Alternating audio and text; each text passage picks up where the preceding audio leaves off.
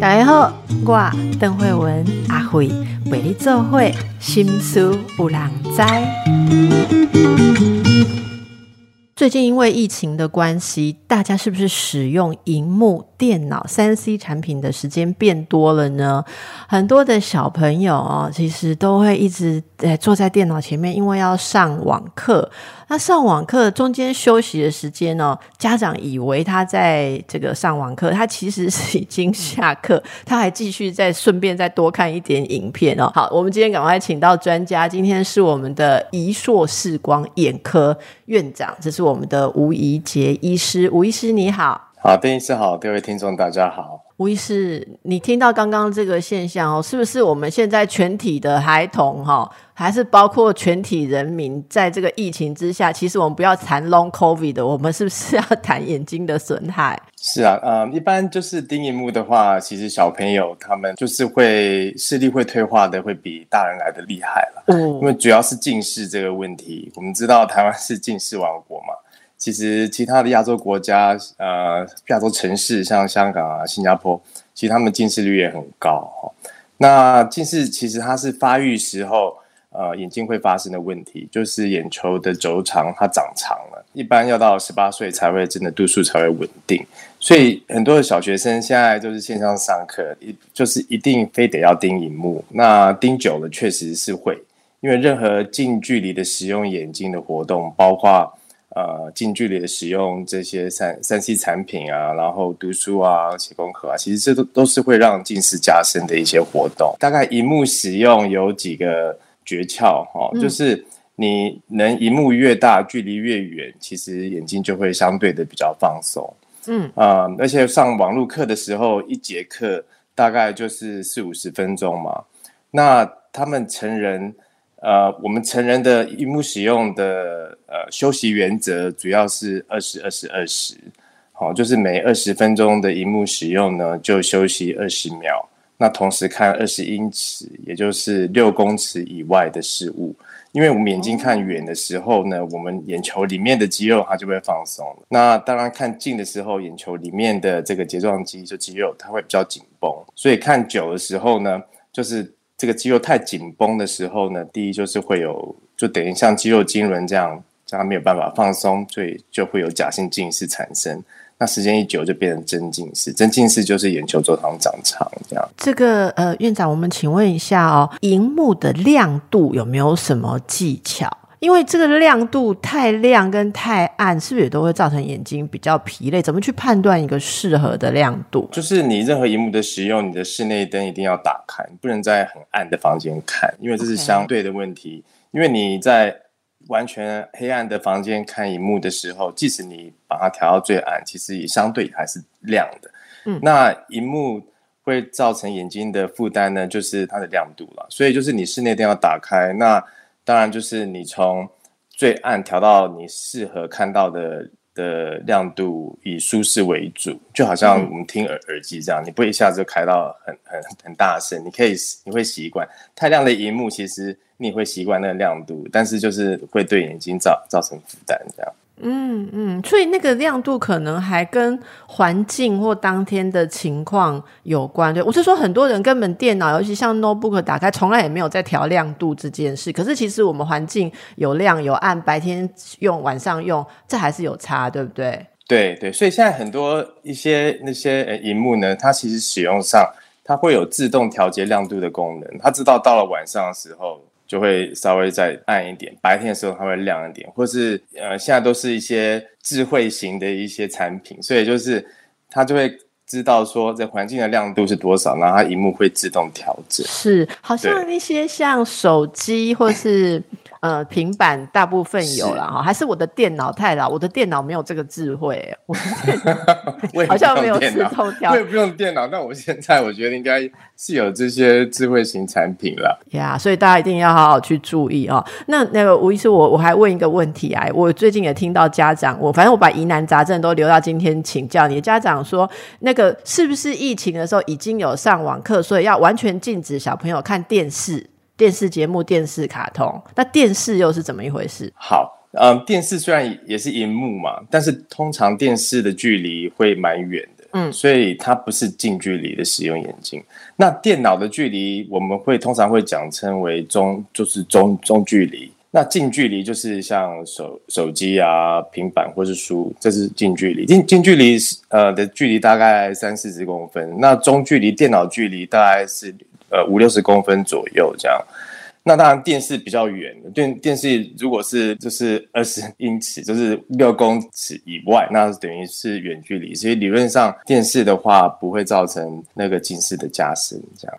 哦，所以所以大家不要就是 锁定错误对象。你知道，有有家长，尤其是现在很多小朋友其实是阿公阿妈带的哦。我听好多阿公阿妈说哈，诶，不要看电视，看电视会近视哦。啊，看书不会近视，所以他的小朋友后来是近视的时候，他们觉得说很奇怪，说他说医生，我从来都没有看电视呢。我同学在讲卡通的内容，我都不知道为什么还是近视，因为他。其实家人还是给他看很多的书啊，小朋友开始呃绘本啊，或者说一些桥梁书看很多，然后又没有注意灯光。看书虽然它不是反光的荧幕，可是也会眼睛的负担，对不对？啊因为我们以前都是看书 看到近视的啊。我也是啊，我也没有看任何课外读物，然后也没有三 C 平板，就是电视跟书跟教科书，我也是近视很深。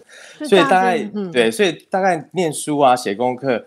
呃，这些活动，呃，我们眼科医学会的建议就是每四十分钟的读书啊或写功课，大概休息个五分钟了。那荧幕的话，就是遵守三零一零原则。刚才那个二十二十二十原则是针对大人，对。嗯。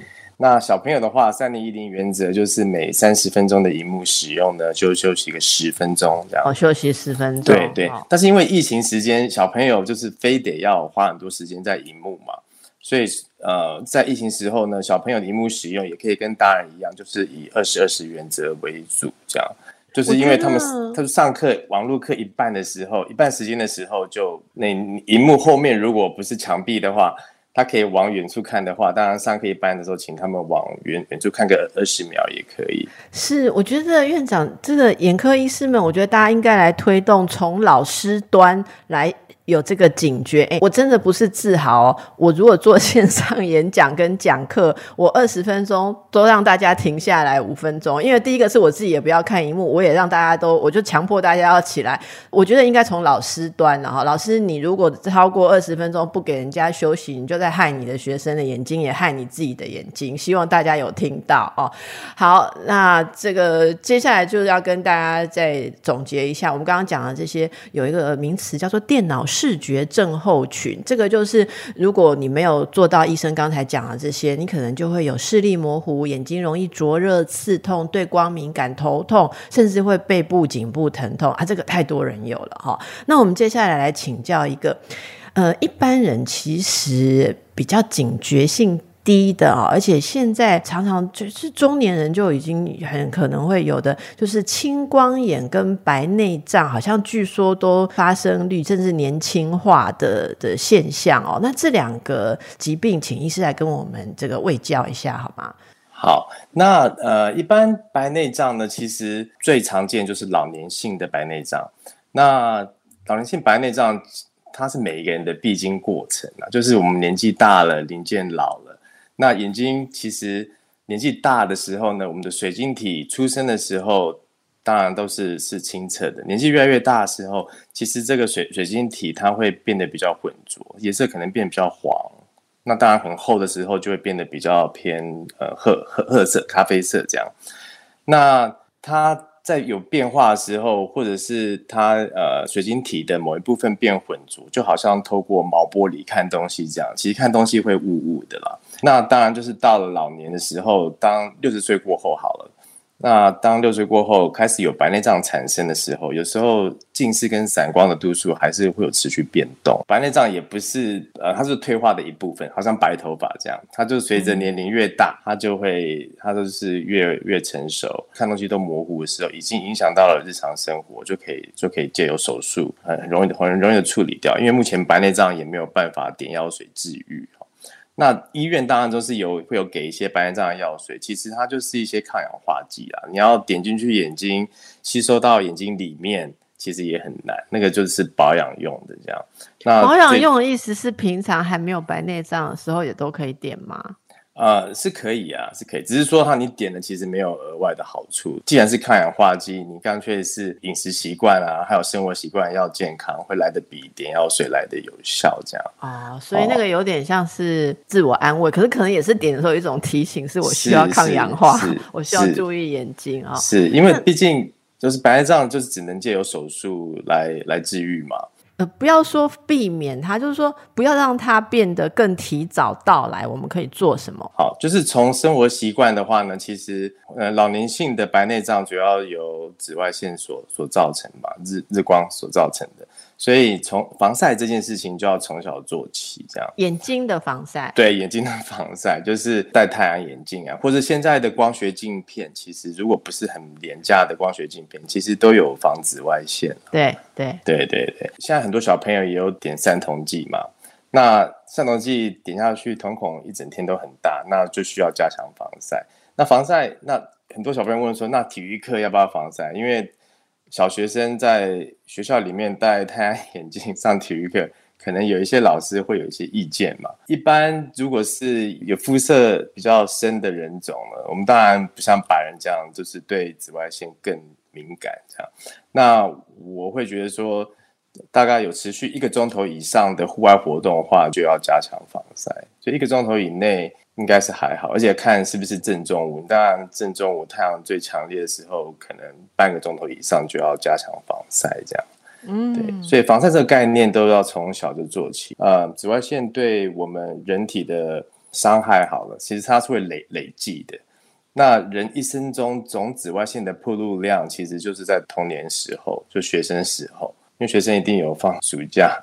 然后下课时间比较早，可以在外面玩。这样成年之后，其实几乎都在室内工作。这样，除非是在户外工作的人员，就要加强防晒。这样，你现在晒的太阳呢，其实要老的时候才会反映出来。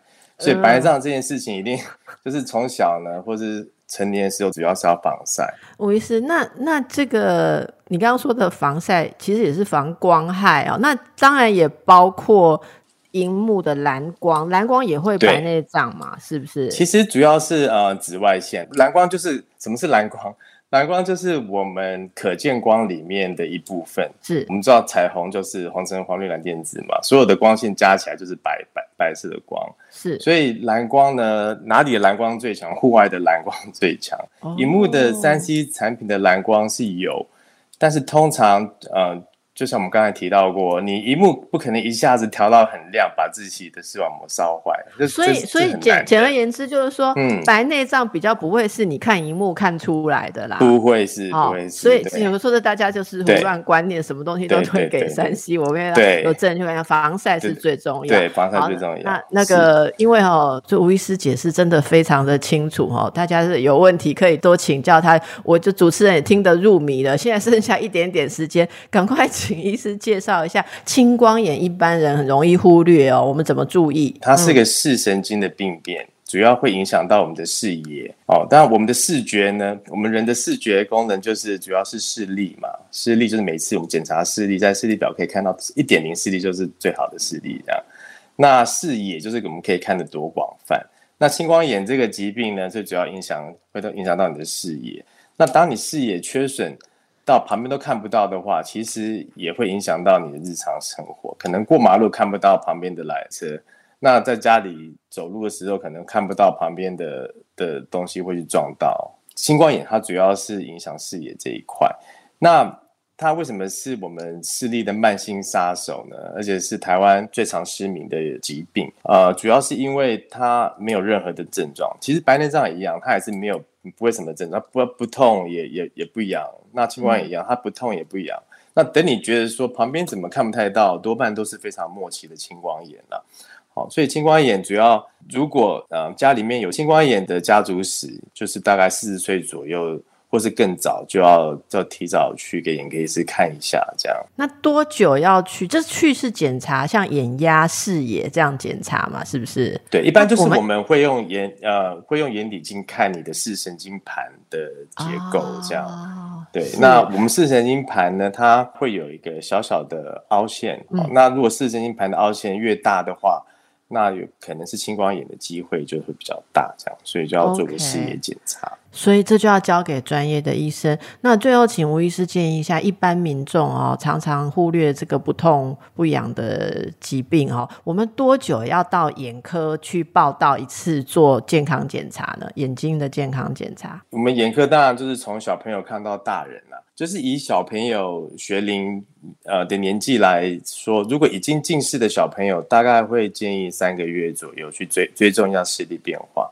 那其实因为呃台湾国小每个学期也都会有视力检查，呃，那就是提醒家长呢就可以带小朋友就是定期要回眼科看他们近视的部分。好，那因为近视部分如果变成高度的话，所谓高度就是定义在五百度以上。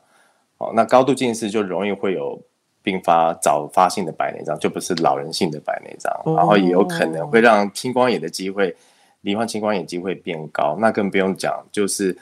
当整个眼球它的轴长变长的时候，有时候会容易发生周边视网膜会有破洞，或者视网膜剥离机会也会增加。所以小朋友就会呃，大概近视的小朋友就大概三个月看一下，没有近视的小朋友大概可以半年追踪一下视力。好，那成年人呢？其实如果你提早老花，老花这件事情，大部分有一半的人都是度数近视的眼镜度数配过多了，所以他们就三十几岁就觉得老花症状。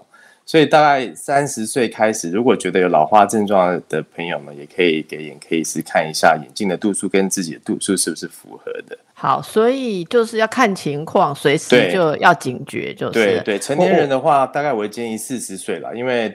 如果你的眼镜度数没有配错的话，大概四十岁过后，大概应该四十五岁左右就会开始有老化的症状，所以那时候可以做第一次的眼眼睛的检查也可以。那成年之嗯嗯，我是觉得眼睛的检查是应该是一般人最忽略的啦，就是是是。最忽略。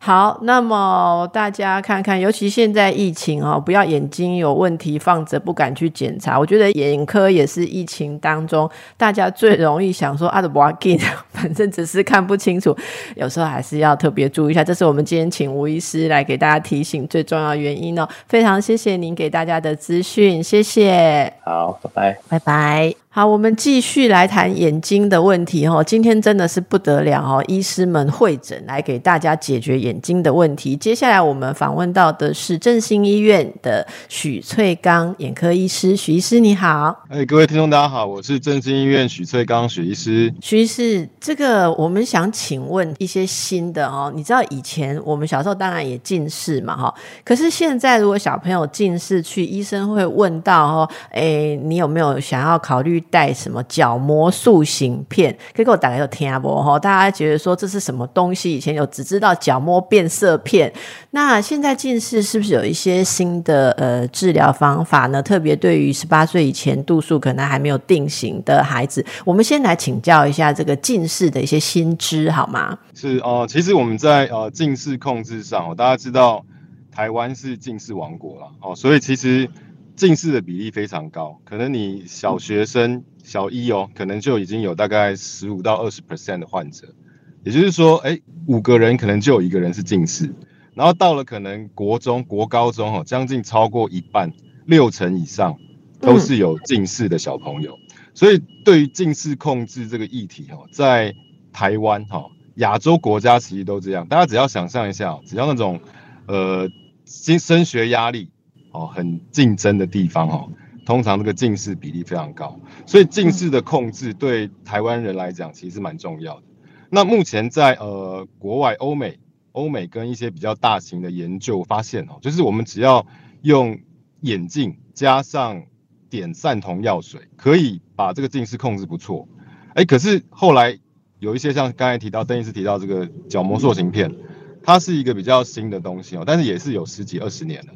哦，他就是来比较说，如果我跟戴眼镜跟点散瞳要来比较控制这个近视的部分，哎，结果发现好像也不错啊，好像也不错。所以角膜塑形片现在变成是一个比较夯的一个议题啊，主要是因为它在白天可以让这个小朋友营造出一种我好像没有近视的感觉，嗯，因为他只要哎，他只要晚上戴就好，它是属于夜戴型的一个硬式。隐形眼镜哦，把这个角膜呢塑造成一个哎配合你眼睛，可以让光线正常投射到这个视网膜的一个黄斑部的位置。可是呢，这个片子也蛮有趣的哦，你必须要天天戴哦，你要每天晚上戴，而且要戴足哦，哦要戴这个六到八小时以上，才可以让这个角膜的形状呢塑造成一个接近正常的弧度。哦，可是如果你只要诶一两天不戴，它就会恢复到你原本这个眼睛的角膜弧度，也就是你近视会恢复。嗯，哦，所以这样子的一个控制方法，人家说，哎，为为什么这个塑形片有效？主要大家就是觉得说，哎，这个硬式隐形眼镜可以在你睡觉的时候有一个加压的效果，把你的角膜压得比较平。那我们知道近视在加深的过程中，哦，它就是眼睛的这个眼球长度会被越拉越长，所以造成你光线的一个投射会在视网膜的前方，哦，这个我们叫做学理上的近视。所以呢，其实我们如果哎利用这个角膜塑形片的一个压迫的方法，让这个角膜压的比较平，可以减缓眼轴增长的一个机会。哎，所以大家觉得哎这合理呀，这个是一个。听起来不错，然后的一个这个呃 mechanism 哈，所以有人就去做这样的研究，发现哎，我们用塑形片跟戴眼镜加点散瞳剂来比，哎，发现在控制近视加深的一个效果上，两者是差不多的。哦，这是目前在呃这个大家在市面上会常听到眼科医师啊、诊所医师都会跟大家讲这个塑形片的一个近视控制的一个效果。是徐师请教一下，那这个角膜塑形片大概几岁？呃，到几岁比较常用？例如说，太小的小朋友，诶，如果他像硬式隐形眼镜，你唤起我可怕的回忆。因为我小时候第一次戴隐形眼镜，那时候没有软的，我是戴硬的。那刚戴的时候很不舒服，诶，那太小的小朋友有办法用吗？没错，没错。邓医师提到一个很重要的点哦，这个硬式隐形眼镜你戴哦，异物感会蛮重哦，所以这个在法规上它其实是有很严格的规定哦。目前是在台湾是要。呃，九岁以上的小朋友才可以去。对，九岁大概是小学三年级。小三，嗯嗯。哎，小三以上你才可以去佩戴这个角膜塑形片。哦，主要是因为，哎，它它必须要有清洁，因为每天都要佩戴嘛。对。然后在戴的过程，一开始可能是父母亲帮忙，可是父母亲一开始帮忙久了之后，他就觉得啊，就丢给小朋友，小朋友会长大。啊，长大之后，哎，就让小朋友自己去戴，所以它一样跟戴一般隐形眼镜一样，会可能会造成角膜刮伤啊，或甚至细菌感染的风险。所以如果它在一个卫生保养上没有做得很很好，它反而会有一些就是造成角膜呃这个感染的一个状况。所以呃，一定也不能太小的一个小朋友，OK，就去实实实呃佩戴这个隐形眼镜。是，那所以意思就是大略戴就是九岁到十八岁吧，对不对？十八岁以后近视，假设度数已经定了，戴也没有用喽。呃，理论上，如果我们今天的目的是为了延缓近视加深，塑形片戴到十八岁，你就可以不戴，因为你你成年，你就可以说，哎，我要戴一般的隐形眼镜，或者是我要做近视雷射矫正。我就不用去戴这个眼镜嘛，但是有一些大人呢，我其其实，在临床上还是有一些，就是从小戴到大的大人，他觉得，哎，我戴这个液戴式隐形眼镜，我觉得还蛮舒服的啊，啊，他也不用做这个镭射矫正，他就继续戴，哎，也有啊，也有成年人也是一一直在戴这个角膜塑形片，但是呃，因为哈，大家可以想象一下，这个塑形片它是一个动态的。因为我把晚上戴嘛，让这个角膜压平，可是我白天呢，它就会慢慢恢复，所以它的一个视力的状况，可能你白天中午还不错，可是到下午晚上会开始变差。所以自己可能生活上要知道说有这样子的变化，要去应应了哈。因为成年人的一个视觉品质要求比较高了，不像小朋友可能觉得我看得到就好，哎，所以他就是会有一点我们讲浮动了。不要不要！你下班在骑车的时候看不到路，看不到路标，就是正好在那时候变化。反正就有一些情形。那有没有哪些人是不适合戴？除了我刚刚讲说小朋友之外，太小的小朋友。那另外就是，嗯，睡眠作息不正常的小朋友，哦，他可能睡太晚，或者是睡眠时间不够长，那你压的效果不够好。好，另外就是有一些，哎，对，一一些小朋友他的。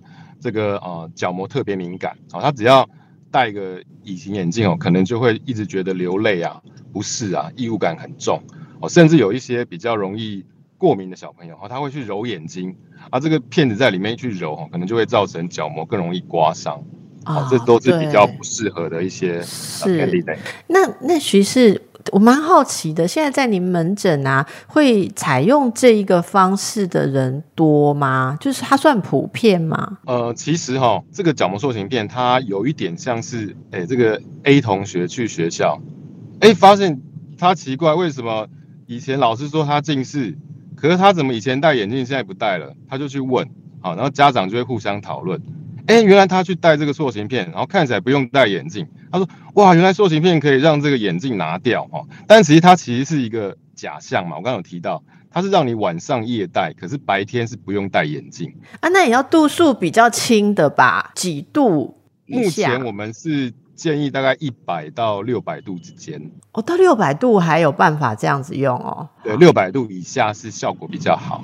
哦，好好好。那另外就是我们讲散光了，散光的部分角膜的散光如果比较重，它的压平的效果也比较差。但是它有专门的散光片，但是你散光也不能超过大概三百五以上。哦，那也可能会造成压的效果不够好。哎，那它使用的范围其实蛮广啦，因为我觉得如果说六很早就有在注意，现在都有在。预防性的治疗，其实六百度这个范围，我觉得是是可以适用的人还蛮多的。那你说散光到三百五也是不得了了。以前散光如果有到两百度就已经 就让人家觉得说很重了。好，所以大家有一些新的方式可以用。那刚才医师有提到近视雷射哦，近视雷射仍然是一个您会推荐的呃手术嘛？好，那很多人会很害怕它的后遗症，这是真的应该要担心，还是只是纯粹？切眼睛的一种想象的害怕呢？嗯，其实近视雷射在近十几二十年，它的一个呃技术哈非常进步的非常快。那我们在传统的观念，如果呃大家可能在十年前那时候要做近视雷射会很害怕哦，因为那时候还是用所谓的刀片在切，对，刀片切一个角膜瓣，然后做一个准分子雷射去改变角膜的弧度，它有一点类似像。塑形片，但是我们是永久的把这个角膜的弧度就改变改变成哎改变成一个接近正常的一个这个投射光线的角度。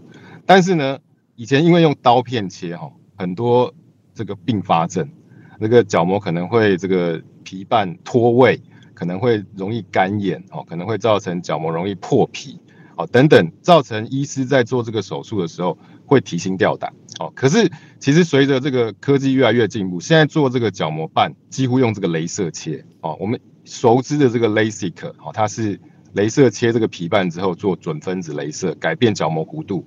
那现在大家应该很多人如果有在呃做这做这个近视镭射研究的话，会发现哎有一个叫 SMILE 的技术，这个呢是直接把这个准分子镭射削薄的这个厚度呢，直接用两道镭射。把这个里面这个透镜取出来，那这个透镜就是要把它削薄的这个角膜厚度，我们称为透镜。哦，就是假设我今天呃六百度的近视好了，哦，一般我们传统的 LASIK 会切一个角膜瓣翻起来，用镭射打掉将近六十到七十左右的一个角膜厚度。哦，可是这个六十到七十角膜厚度呢，我们现在不做角膜瓣了，直接切两个平面，这个两个平面呢就刚好是六七十的这个厚度。就是把它拿出来，干干净净的拿出来，就是对，所以它就一个减少一个产生皮瓣的风险。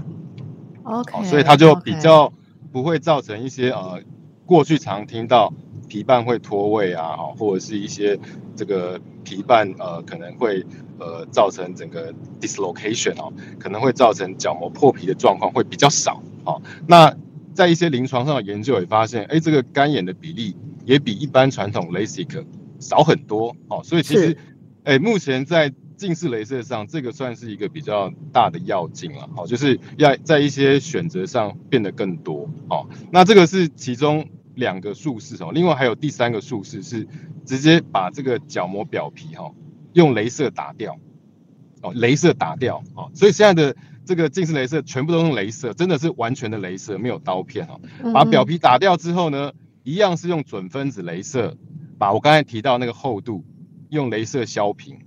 那你说，哎，这个跟那个有什么不一样哦？它主要的好处是因为它也完全没有皮瓣，那把这个表皮打掉之后，让我们眼睛的角膜自己重新这个表皮再长回来。好，所以它是完全没有皮瓣，也完全没有去切割角膜的一个任何的状况，是用镭射去施打的。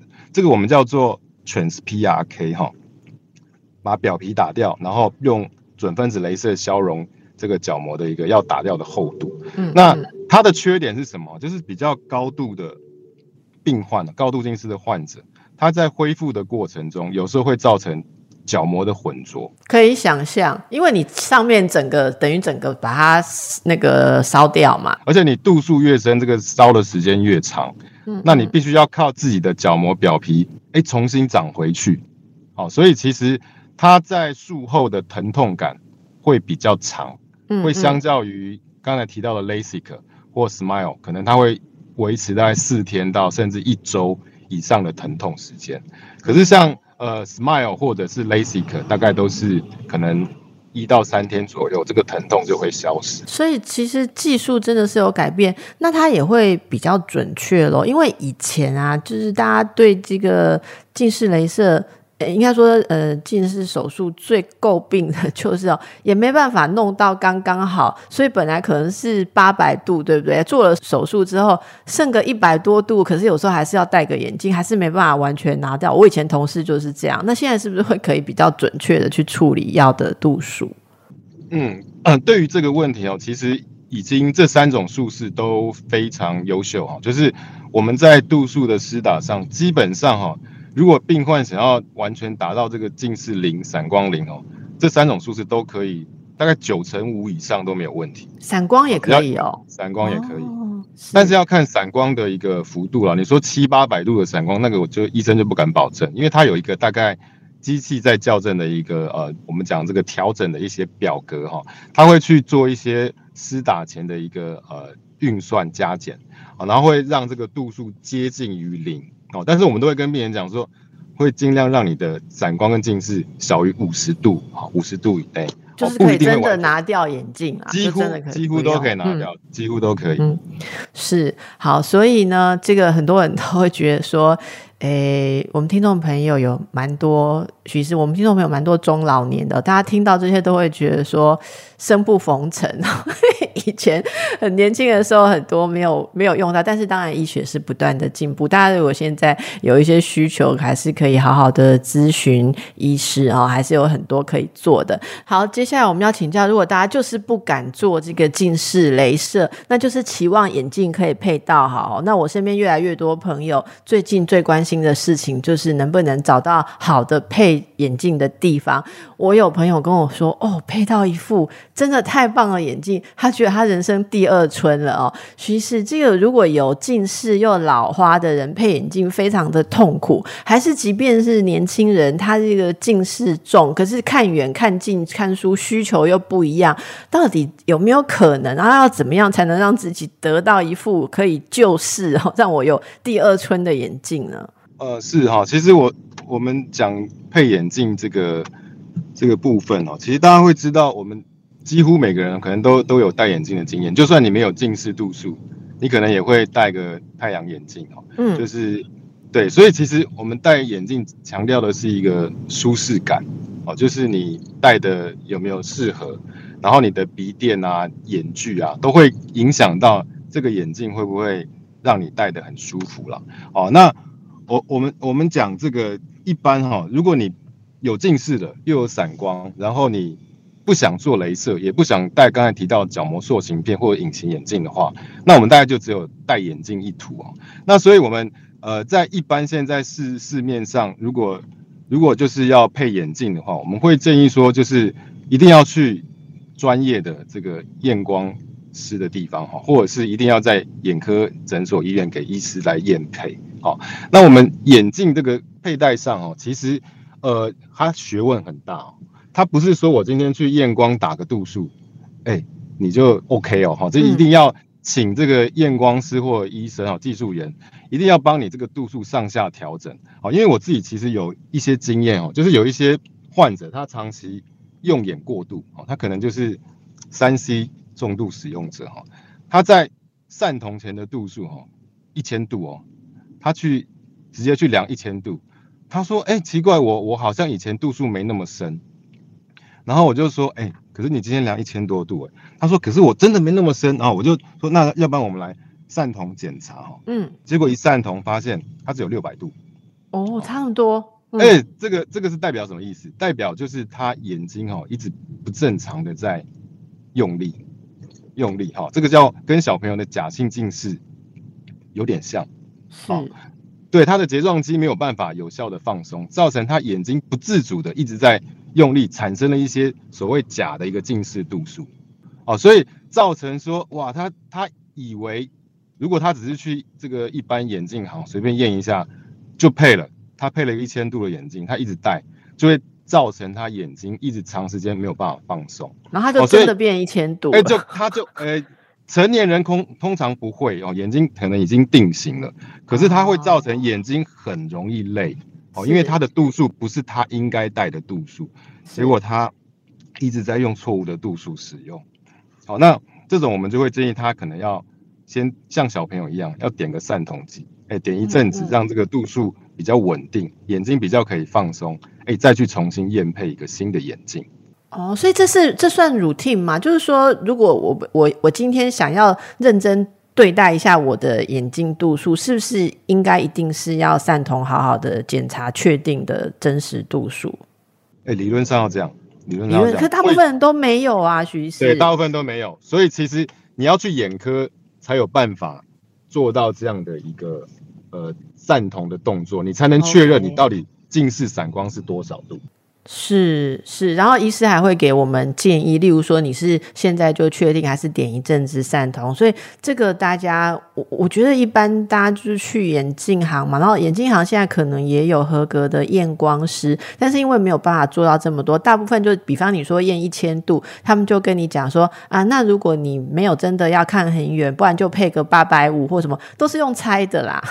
我觉得很多都是这样，所以大家真的要把这个调整好。那至于说多焦点这个事情啊，呃，有没有什么大家可以知道的，多知道一点的一些美感？对，那个我们如果老年人哈，现在一定会遇到，大概四十四十五岁以上，现在应该不能叫老年人了，中年人以上哦，就多多少少有一点看近会吃力的一个状况。嗯，那年纪越长，这个调节看近的这个肌肉就会越来越衰弱哦，所以老化度数会一直越来越深。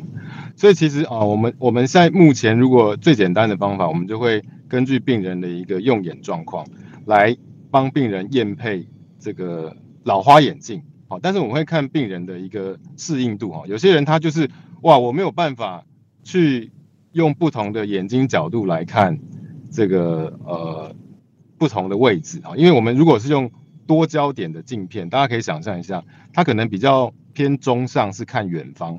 中下是看比较中近距离的部分，所以你必须要去学习哦。但对一些老年人来讲，哇，我我我光看远我就已经很吃力了哦，我还要去找哈，我要找不同的地方来看不同的焦点，会造成他们容易会有些老年人他带多焦点会容易跌倒哦。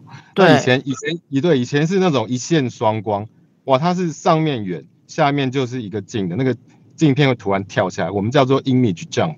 它会突然这个影像跳很多啊，所以会造成这个更容易摔跤的问题啊。所以后来在做这种呃多焦的老花眼镜，它会变成是一个做连续区段的，磨成是一个像有渐进的感觉。可是渐进的感觉呢，就会造成说看东西呢，哎，反而就是没有那么锐利，没有那么清楚。哦，你必须要很适应、很熟悉的去看，才有办法造成说，哎，你这个。多焦点的老花眼镜用的很好。哦，有一些老人哦，他会觉得说啊，我戴多焦隐形眼镜，哎，多焦多焦老花眼镜哦，好像看得很好，其实他从头到尾都没有在用哦，他只是一直用远的地方来看，真的老花越来越重的时候，才发现哇，我都看不到，我就会建议这种这种患者哦，直接配两副眼镜，一副看远，一副专门看近就好。哦，因为他根本也不太会去使用多焦点，他以为他在用。其实是你你说的就是我经历过的事情，我我根本后来因为不会这样子换来换去，我根本后来完全就是没有去去用到就是所谓比较下面的部分，然后到后来就有一阵子真的完全不能看近，然后眼科医师也是说你就死心好了，他说你就是属于学不会的那一种，就是能不能学会多教？对，没错没错。好，这种病患其实蛮多的哦。所以两副其实还是一个很根本的解决方式嘛，对不对？哦麻烦就是带在身上带两副哎，因为有人哦方便。对，因为有人还会不止两个焦距，他会还会有远、中、近嘞。开车是远，平常工作是中，然后他还要看书。那这个三个三个呃，怎么讲度数就更难融合在一个眼镜上嘛？或者说你自己要很会调试，对不对？